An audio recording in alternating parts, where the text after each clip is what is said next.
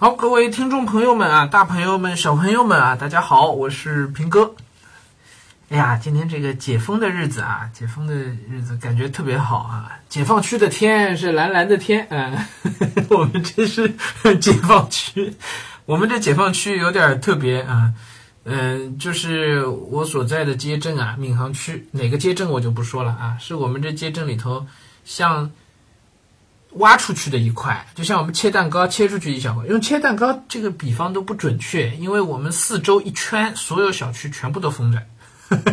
我们今天特意问了，我还特意去居委会打听了，啊，就周围一圈所有小区全部都封着。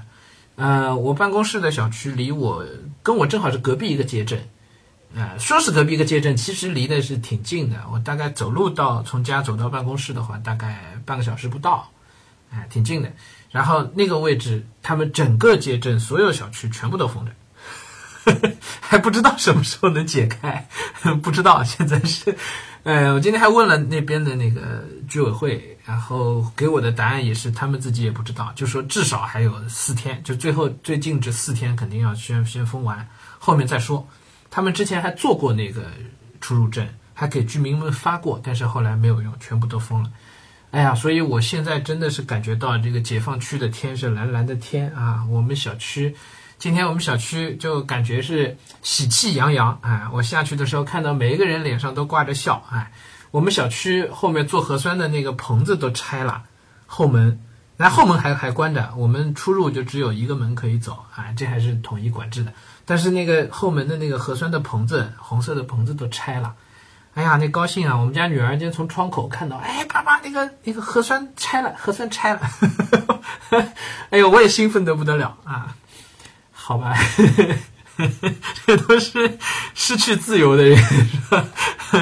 嗯，失去行走自由的人啊。然后本来想着今天去买点吃的，买点东西，补充点物资。但是家里一合计呢，发现也不用啊。然后外头那人又很多，确实很多。我看到他们发发回来的照片了。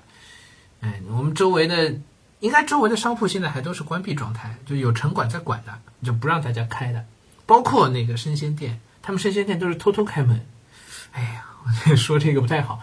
包括我们楼下那个青美，就是卖那个也是做卖生鲜的，还有边上一些小的，我们小区周围挺多这种小的生鲜店。就我跟我在那个少年经济节目里讲到过那个卖菜的小老板嘛，他们这店其实城管都是关着，都都是都是来管的，不让他们开的。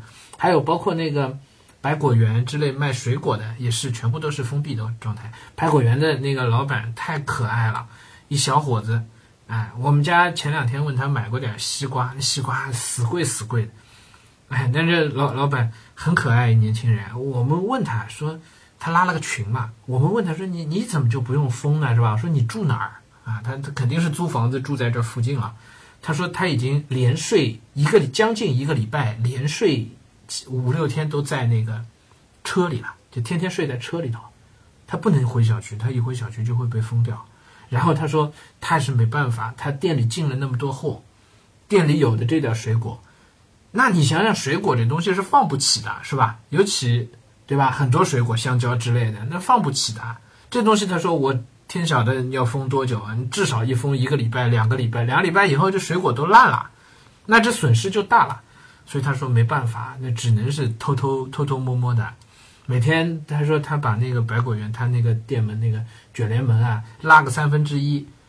哎，这样万一看到城管，马上就能关掉，自己进去切水果抢救一些，然后就在网上拉了群找我们说有没有要水果的，大家都抢啊，那都 拼命要那水果，然后他在在车里一家一家给我们开了送过来。啊，小伙子也不容易，哎，真是个小伙子，二十郎当岁的样子，哎，睡了一个礼拜就就睡他那小货车小破车里头，嗯。这类故事还挺多的。我们小区还有一个卖牛奶的群，哎，也很可爱，也很可爱，是一个这个杂货店老板。杂货店老板他还有渠道进到点牛奶，不像我们家很早就囤了很多牛奶。我 我们大概一个月以前家里买了好多牛奶，哎，就一直囤着。所以今年我们这次被风控，我们家蔬菜什么的去想着要去买啊啥的，牛奶倒从来都不缺，一点儿不缺。哎，那个牛奶的群也很可爱。那老板自己开一个小杂货店，这样然后有渠道买到牛奶，每天你他他能进到多少牛奶？我们这个群里面就真的是五六分钟，一下子全部都分光了。老板累的不行，老板天天在群里面跟我说，我我们的这群里边都在跟他讲，哎，明天多进一点怎么样？老板的都是哀告我们说，哎呀，你们别催我了，我不想做这个生意了，累都累死了，没有办法进牛奶，天天还要帮你们送，我这个这五就五六分钟，你们五六分钟抢完的，我送送就送一整天啊。哎呀，非常不容易。然后大家都在群里面夸他，说他辛苦，说他好人。群里头，哎，所谓叫彩虹屁是吧？怎么拍马屁的都有，就为了喝点牛奶，真是不容易。大家都不容易，老板都要哭了。哎呀，楼下一些小的这个生鲜店的老板也是拉了群之后，类似于社区团购帮我们送，但是他那个技术能力又没有嘛，所以他都是群里面接龙，接完龙之后再挨个送，当面付款。有时候电话联系不到啊，有时候什么货配不齐啊，等等的，那大家要的东西没有啊。哎呀，这他说他们配货的那两三个人，有有有专门在那配货的，有专门那个负责送的嘛，包括老板的那个老板娘、老板夫妇他们俩嘛。老板娘是微信上在接待，然后还有老板，老板就是配就配送的人之一嘛，一整天没顾上吃一口饭。一整天没顾上吃一口，就从从早上开始，从吃早饭那点儿开始就开始就配好菜就开始往外送了，而且你知道吃早饭那个点儿，他们之前就已经在进货了，其实，对吧？就之前都忙着在进货分拣，然后就开始配送，早饭都没顾上吃，啊，晚上我们还在催着他，让他发明天的那个。啊，订订单的接龙，然后他们哪儿还来得及发？明天他一天都没吃饭，说这个手机不看了，我就吃饭去了，受不了了就，啊，真不容易，真不容易。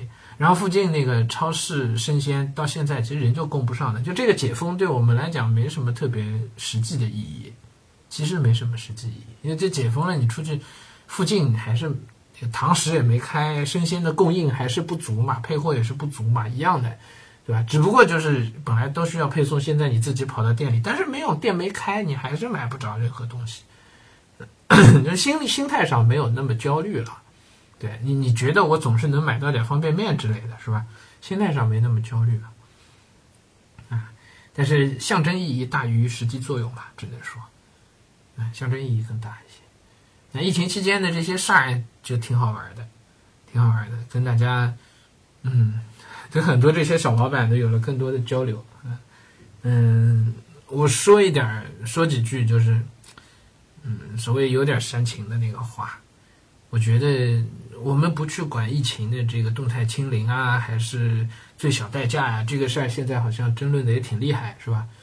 从民间到高层都有争论，我们先不去管这种争论，这个是我觉得医学的范畴，其实也是社会管理的范畴，甚至也是政治领域的这个范畴。我们不讨论这个具体政策，我只是想说，嗯，每一个人都是一个活生生的人，每一个人的喜怒哀乐真的都很重要，很重要，很重要。虽然我们可能永远都是生活在自己的世界里。好像别人的冷暖、悲喜跟我们关系不大，但如果你走出自己的小圈子，真的去跟人打交道的话，所有的悲喜、所有的冷暖，都是一个至少我觉得有一种切肤的感受的东西。我我听到那个那个小伙子睡了一个礼拜，他那小小货车的时候，心里真挺不是滋味的。他也有父母，他也有妻儿。是吧？有没有孩子我不知道啊，但应该是结了婚的，对吧？那至少有父母吧？父母可能远在他乡，知道他在上海是这样，也挣不了太太多钱，父母会怎么想？是吧？就跟那天东航的那个事情出了之后，我我半我有小半天时间手都是抖的。整个就发消息啊，干嘛？我手都是抖的。啊，你们不知道，我那天本来录节目想说这个事儿，本来二十号、二十一号那两天我应该在北京出差的，我应该在北京做那个卖书的一个活动的，应该。当时出版社已经全部都联系好了，而且买的飞机票也是东航。虽然不是那个那条线啊，不是昆明到广东啊，但是那两天我本来也应该。所以那天当那消息一出来的时候，我当时那下午嘛，下午四点钟出的媒体的报道嘛，是吧？事情是发生在三点之前嘛。我当时正在陪女儿搭积木，我们俩玩的正嗨呢，然后我也没看手机，然后突然这个孩孩儿他妈就就跑进来给我看了这条消息。我当时手在搭积木嘛，因为所以感觉就特别明显，就一块积木拼不上去，我手手就在抖，整个手就在抖。嗯，我就会想，如果是我在那飞机上，如果是我们家里有人在那飞机上，所有在那飞机上的人，他们都有亲属，都有家人，他们看到这条消息，看到这个新闻之后，会怎么样？这就是人间的冷暖啊，是不是？哎呀，所以真挺不是滋味的啊！我们自己们被风控着，哎呀，我的心情很复杂。一方面呢安心，一方面觉得是个挺好的读书的机会，一方面其实焦虑也是有的。嗯，然后自己呢也其实受的影响非常大。我录了十二天风控节目了，是吧？正常节目。很难在家里完成很好的录音，且不说这个录音的效果，就光是有女儿在外头，我缩在那小房间里头，我又腰椎间盘突出，这小凳子上别说坐一个小时了，坐半个小时我就受不了这个腰，哎，坐坐坐了半个小时，我今儿就录了几段音，录了三段音，我坐了四十多分钟吧，就在这个现在坐的这个位置上坐了四十多分钟，我起来之后缓了有俩小时。站起来缓了有俩小时，这腰就真真受不了。小板凳，因为女儿小，我们给她设计的这个小房间就是榻榻米，然后一个小桌子、小椅子、小小小椅子。她那椅子我我没法坐的，我只能端一个小板凳坐在她床头柜这儿。我现在就缩在她床头柜这个位置，只能在这儿录音。外面那个客厅空间大一些，肯定那个效果是不行的。我们是我我自己试过。然后大房间让给女儿和孩儿他妈，他们俩在。我缩在这地方没法弄，就没法弄。我之前还还你们不知道，我有一段音是在卫生间里录的，因为卫生间也相对小的环境，我坐在马桶上。后来觉得这实在有点太搞笑了，所以我就回到小房间来录音了，回到这儿来了。每天早上一段，晚上一段，这个量我我没有问题，做也就做个十几分钟，是吧？那我今天试着录了三段那个，呃，现代文，四十多分钟，哇，录好！我起来之后真是缓了有半有就小半天时间，我我这腰才缓回来。哎，所以对我其实影响也非常大啊。咱这个不是来给大家哭诉抱怨，这个赶上了就赶上了，没啥好好抱怨的，是吧？我们还算运气好的，还能解封的。我爸妈小区结结实实封在那儿，而且昨天出现一例确诊，所以他们小区从昨天开始重新算二加十二十四天。我舅舅小区也是十四天，我是我们家第一个解封的，我们整个家庭啊，就 家族里头。住在上海各个地方的都有，我我们家是第一个解封的，唉，叹口气啊，我也做不了什么，呃，也没别的办法，所以只能尽量就在自己可控的范围内过好自己的小日子，是吧？然后把自己能做的事儿就尽量去做一下，尽量去改善一下，呃，我资料已经准备了一些了，网上也专门去搜集了一些，然后后面几天呢，可能争取能够尽量能录音就就就就录一些，然后调整一下位置。我现在正在摸索，我用什么方式，怎么样位置，我录音可以录的稍微 舒坦一些。嗯，然后也可能四天以后办公室解封了，那也许我就能过去了，是吧？哎，但是。工作时长还是没有办法像以前这样，因为我以前基本是一整天一整天全在办公室，早上八点一直到晚上六七点，基本是这个工作节奏。啊，但是现在你知道家里没有老人来帮忙，哎，就是就我们夫妻俩带着孩子，哎，孩他妈也很辛苦，要上课，然后还要做饭，哎，我又不太会，是吧？他要做饭，带孩子，那我不可能一一就还像以前这样的工作时间，也需要再调配，等等等等，哎，都是各种问题。行了，就不把这些糟心事儿跟大家说了，是吧？这个不好不好啊，不说这个了。嗯，本来应该要聊聊读书的啊，而且今儿呢，我也确实还读了一些书，嗯，但是一聊就没边儿了，说了那么远，说了那么久，那那那今天就先到这儿吧，好吧？反正后面两天这个风控都还得继续录着咱们这节目啊，至少得录到办公室解封，我才能去，是吧？至少得到那个那个时间，而且呢，其实疫情还在变化，说实话还在变化。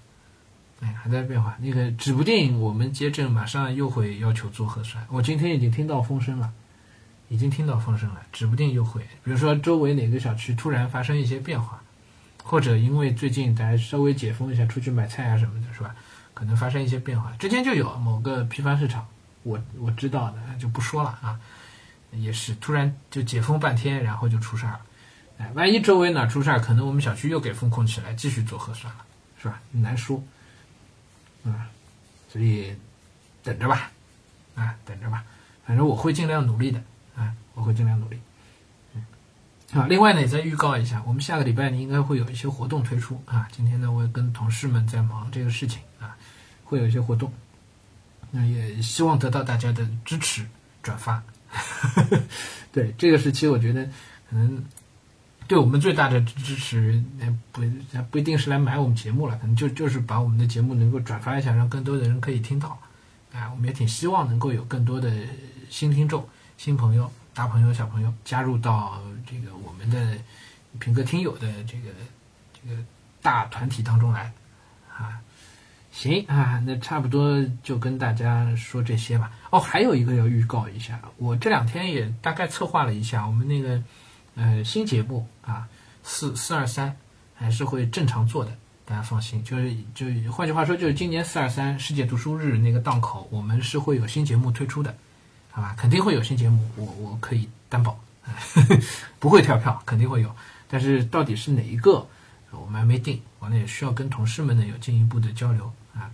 然后呢，嗯，也涉及到一个制作的时间、周期、难度等等，你看都被疫情。打乱了，然后我另外还要写书，所以那个书呢又又是一个很花时间的事儿，要要要综合来来考量，OK 啊，但是大家放心啊，平哥呢节目会一直做下去的啊，只要是我能力范围所及的这个边界内，我我会一直做下去，好吧？OK 好，就跟大家聊到这儿吧，希望大家身体健康啊，万事如意。